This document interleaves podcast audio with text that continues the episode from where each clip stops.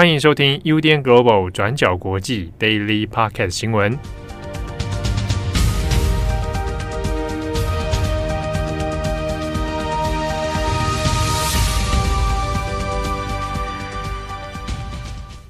Hello，大家好，欢迎收听 UDN Global 转角国际 Daily Podcast 新闻。我是编辑惠仪，我是编辑木仪。今天是九月二十七号，星期二。再过几天，马上就要十月，然后二零二二年马上就要过了。没错，我觉得好可怕，今年真的过很快。我刚刚以为你要说过了几天之后又是星期五了，不是，我现在想说马上二零二三年，我就很恐慌，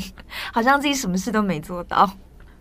好啦，那么今天的 Daily 呢，我们有三则的新闻要跟大家更新。那第一则是俄罗斯，因为资讯比较零碎呢，我们会分成两个部分来谈。第一个部分会是征兵办公室发生了枪击案，还有俄罗斯境内的抗议潮。那第二个部分呢，是校园枪击案件。那我们特别说明一下，这两起案件呢都是独立的事件，并没有直接关联。那我们等一下呢都会分别补上两起枪击案件的背景脉络。那先说第一个部分，发生在征兵办公室的枪击案。西伯利亚东南部的城市伊利姆斯克，在星期一二十六号的时候就发生了一起枪击案。枪手今年二十五岁，中文呢翻译的名字我们叫做齐宁。他因为不满普丁宣布部分军事动员，所以就到当地的征兵处开枪射击一位征兵处的官员。齐宁在开枪之后马上就被逮捕，当时候他还高喊：“谁都不必上战场。”我们现在就要回家。啊，重伤的官员随后是入院，目前呢正在加护病房观察当中。齐宁的枪击案呢不是单独的个案，现在在俄罗斯各地的征兵处办公室，在短短几天之内就发生了至少十七起的纵火案件哦。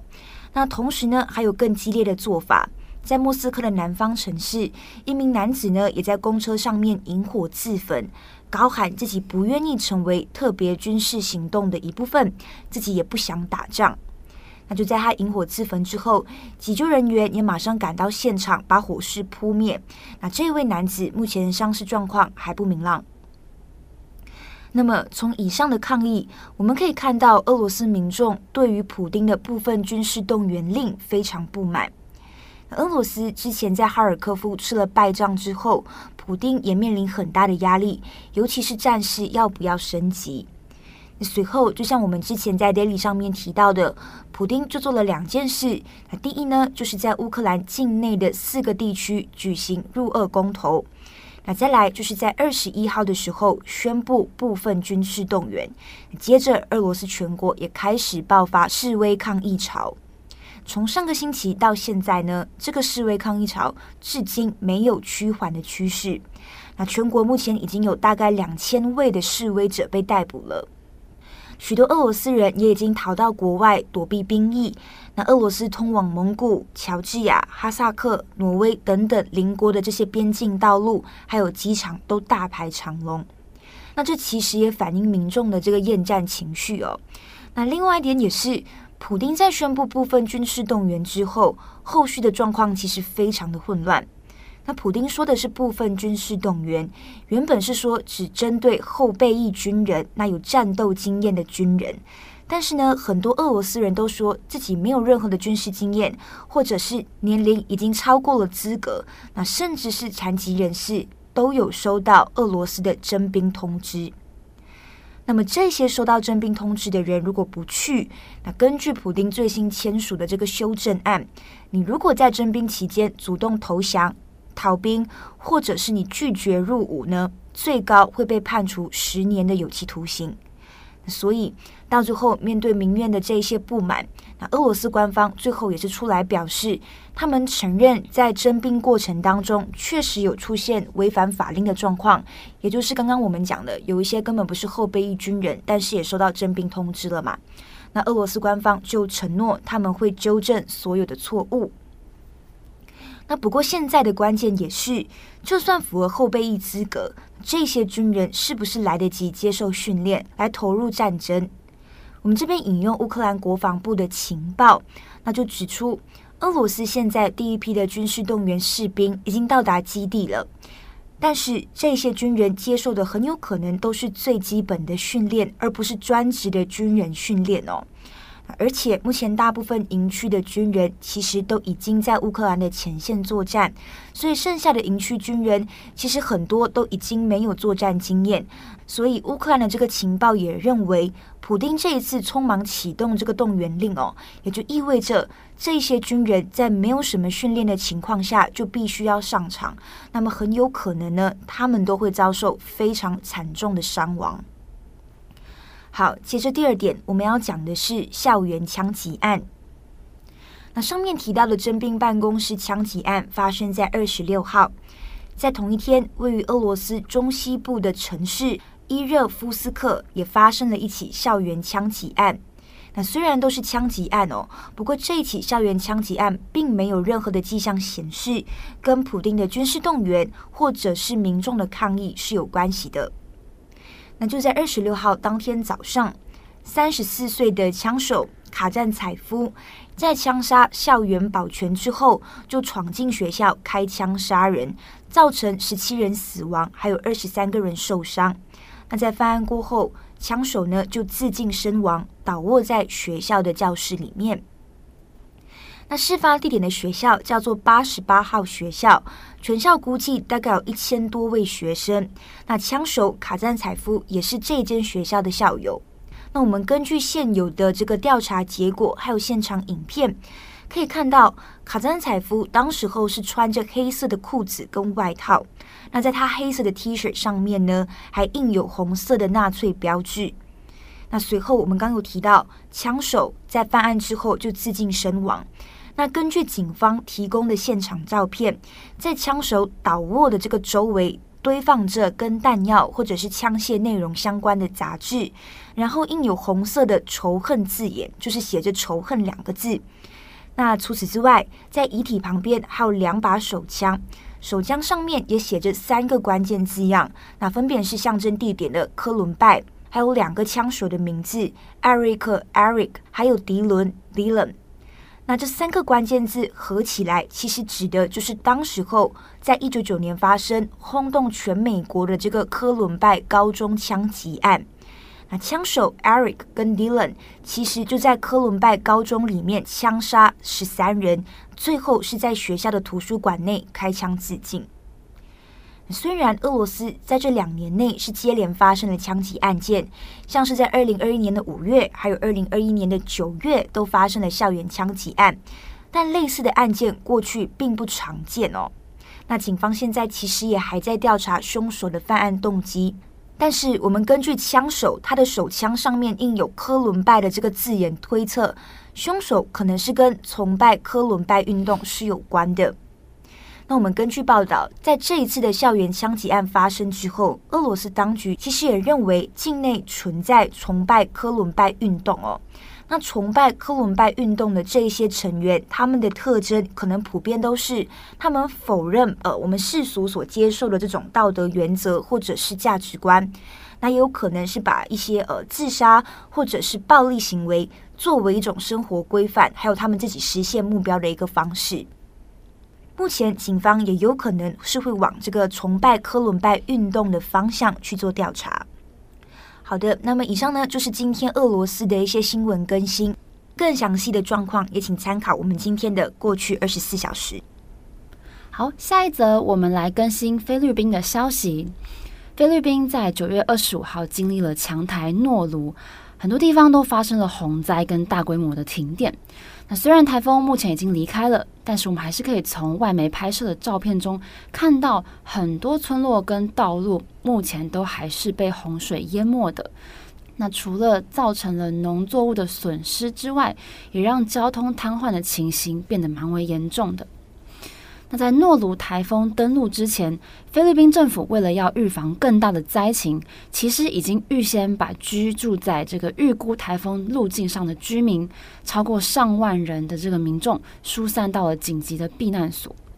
那总统小马可是他在九月二十六号早上到灾区做空中勘灾的时候，他也赞扬官员在台风来袭之前紧急疏散了上万的民众。他就说，这样的当机立断，成功的防止了更多伤亡的发生。那虽然截至目前并没有太大的重大灾情传出来，但是有五位救难人员是在营救的过程中不幸罹难了。那这五名救难人员罹难的地点是位在菲律宾北部布拉坎省的圣米格尔市。那他们在前往救援的路途上，因为卡车抛锚，没办法顺利进行救灾的原因，所以他们就改用搭小船，还有亲自涉水的方式来营救居民。但是没有想到，他们在救援的过程中，有一面墙壁被洪水冲垮了。那这面墙倒下之后，瞬间压到了这些救难人员，让他们当场被洪水冲走，不幸丧命。那事后，布拉干省省长费尔南多他也对他们的家属表达哀悼。他说：“这些救难队员是人民的英雄。他认为他们在灾难中用自己的生命来拯救了同胞的生命。”那其实菲律宾这几年来持续受到暴风雨的袭击，其实已经变得很常见了。那科学家就警告说，随着现在气候变迁变得越来越严重了。未来这些风暴的强度跟影响力可能会变得更大，而且菲律宾正是最容易受到气候变迁影响的国家之一。例如说，菲律宾平均每一年至少会经历二十个台风哦。那这几年很常，那这几年很常发生到台风才刚过而已，那灾情也都还没有恢复的时候，又接连遇到下一个台风。那总统小马可是他就说，当局长期以来一直都有在关注着这些风暴的趋势。那他也认为政府已经做好万全的准备了。他说，也许有一些人会觉得啊，菲律宾政府面对防灾有点做过头了。但是他觉得，在气候变迁的面前，没有所谓做过头的防备措施。那也只有这样，才可以在每一次天灾发生的时候，把伤害降到最低。那最后一则，我们来聊聊古巴。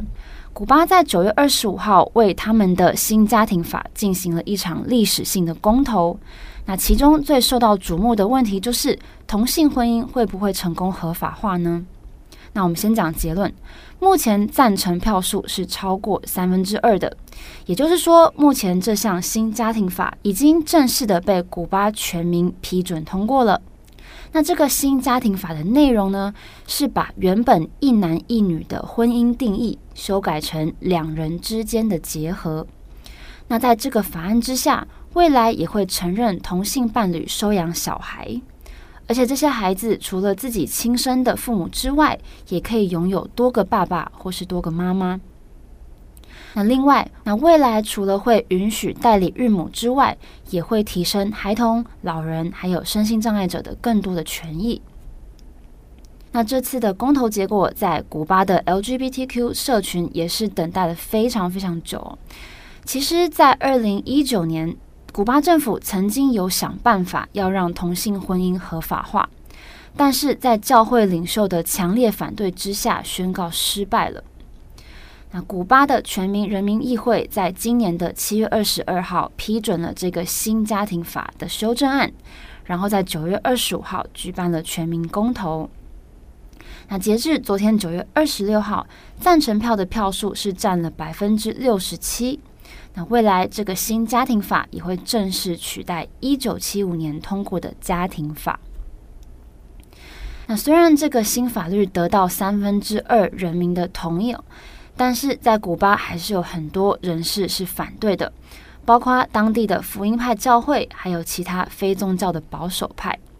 那因为古巴现在还面临着严重的经济危机，所以也有人说这场公投也是变相提供了让选民反对政府的机会，让这些反对派可以抓准机会来表现他们对政府的不满哦。那有些反对者就说，比起这个新家庭法，还有很多的议题是更重要的。例如说，哦，我们要怎么样来解决这个物价飞涨的问题，或是物资严重缺乏等等的这些问题。所以，就有专家认为说，这些投下反对票的人不一定是在反对新家庭法，而是用这些反对票来作为一个对政府的对抗。那其实，古巴的总统迪亚士卡纳是高度支持这场新家庭法的公投。那他也认为，这个新家庭法反映了古巴人民对于家庭还有信仰的不同价值观的多元性。那在公投通过之后，他也说，他认为国家还清了好几个世代以来对同志社群欠下的债。那这个新家庭法呢，也被外界看作是一九五九年的古巴革命以来最重要的人权立法。那其实古巴在这场革命之前就已经是一个对于 LGBTQ 群体非常不宽容的一个国家哦。例如说，我们可以回想到，在一九六零年代，古巴的政府是会把同性恋者受到军事劳改营来进行再教育的。那在那个年代，也有非常多的同志社群，他们不得不用假结婚的方式来逃过劳改的命运哦。那虽然同性恋的关系在一九七九年已经在古巴合法化了，但是这些同志的社群，他们在国内面临到的歧视还是一直不断的发生了。是一直到最近，民众对于 LGBT 群体的接受程度才有所提高了，那官方的态度也渐渐改变了。那 BBC 的报道也说，古巴的同志权益可以走到今天，是需要感谢古巴共产党前最高领导人卡斯楚的女儿玛丽拉。那这个玛丽拉是谁呢？她是古巴国家性教育中心的主任，也是常年在古巴推动艾滋病防御还有 LGBTQ 权益的社运人士。那她也是古巴前总统菲德尔·卡斯楚的侄女哦。所以，我们其实可以从他的特殊身份看到，他在古巴常年的倡议其实是非常辛苦的。那玛丽拉，她的爸爸曾经是古巴共产党的最高领导人，那他的大伯又是总统，所以可以想象他在古巴常年的倡议其实是非常辛苦的。那他的推动也遭受到古巴政府内外很强烈的反感。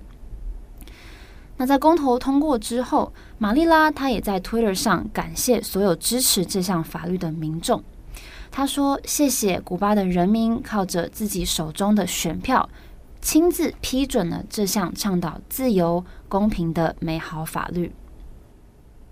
好的，那么以上呢就是今天的三则新闻更新。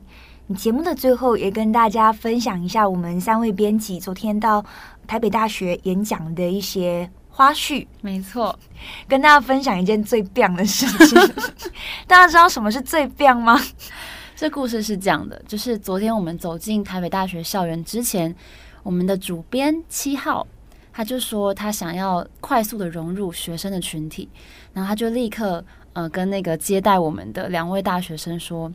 诶，同学同学，请问一下，在你们台北大学最棒的社团是什么？”就问那两个台北大学生，就说：“哎，那你们知道什么是最棒吗？” 然后来接待我们的那个大学生想说：“哈，什么意思？” 他们露出非常匪夷所思的表情。对，然后因为我们三个原本在比赛说，看谁可以最没有违和感的融入大学生的那个服装仪容打扮里面。对，那很明显的，因为昨天七号是穿着西装笔挺的，所以想必他应该是失败的。而且还有讲的最棒这个词，一秒暴露年纪。而且我们昨天还笑他，因为 因为我们就是讲说要无违和感嘛，结果殊不知他的那个矿泉水掉在地上，他就发出了一个奇怪的惊叹词，他就说：“哎呦，哎呦！”我们就说：“哎，这是……